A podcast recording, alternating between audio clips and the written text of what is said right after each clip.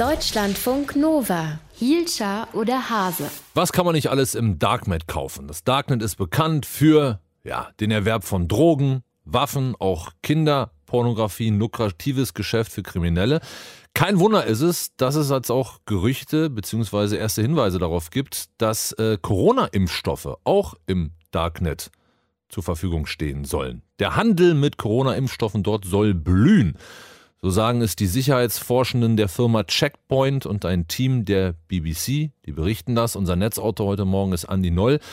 Kann man sich das so vorstellen, die einen fahren nach Dubai in den Impfurlaub und Kriminelle holen sich ihre Impfung dann einfach im Darknet oder was? Ja, so ungefähr. Also diesen Luxus-Impftourismus, den gibt es ja auf jeden Fall. Und im Falle des Darknet, äh, da stellt eben ein Team von Checkpoint und der BBC jetzt fest, dass dem Darknet immer mehr Corona-Impfdosen angeboten werden. Eine Verdreifachung im Vergleich zum Jahresbeginn soll es geben.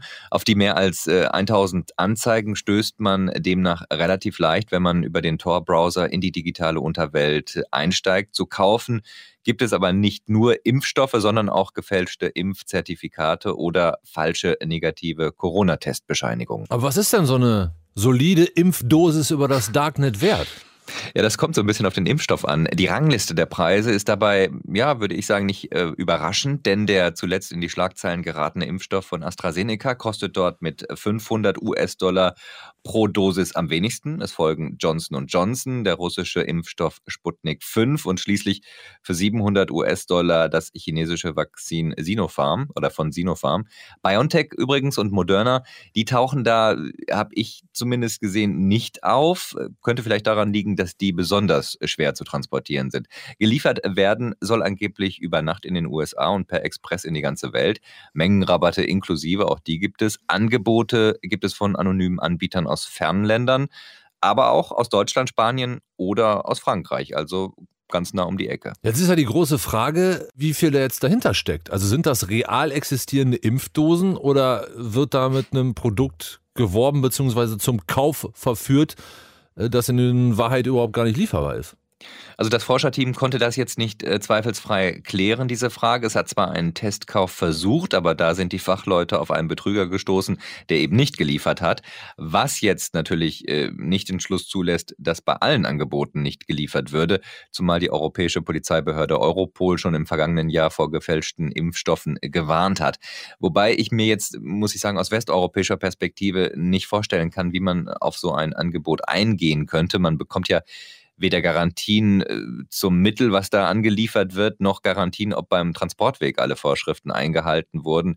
Also ob der Impfstoff, den man dann bekommt, überhaupt noch wirksam ist. Also im Prinzip viel Aufregung um nichts, würdest du sagen. Wer da bestellt, ist selber mm. schuld und gut ist ich würde jetzt nicht sagen, viel Aufregung um nichts. Der Impfstoff ist weltweit derzeit so begehrt, dass es sicher Schwarzmarktaktivitäten gibt. Und wenn es die gibt, dann werden sie auch über das Darknet äh, organisiert.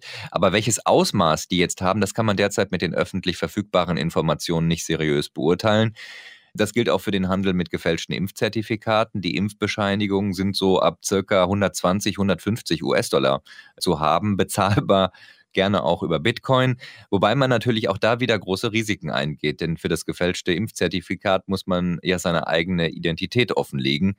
Es ist natürlich keine Überraschung, dass der Leiter der Checkpoint-Forschergruppe von einem solchen Kauf, ob nun Zertifikat, äh, negativer Corona-Test oder Impfstoff, dringend abrät. Andreas Noll, unser Netzautor heute Morgen über Impfstoffe, Impfzertifikate im Darknet. Danke fürs Gespräch. Deutschlandfunk Nova. Hielscher oder Hase?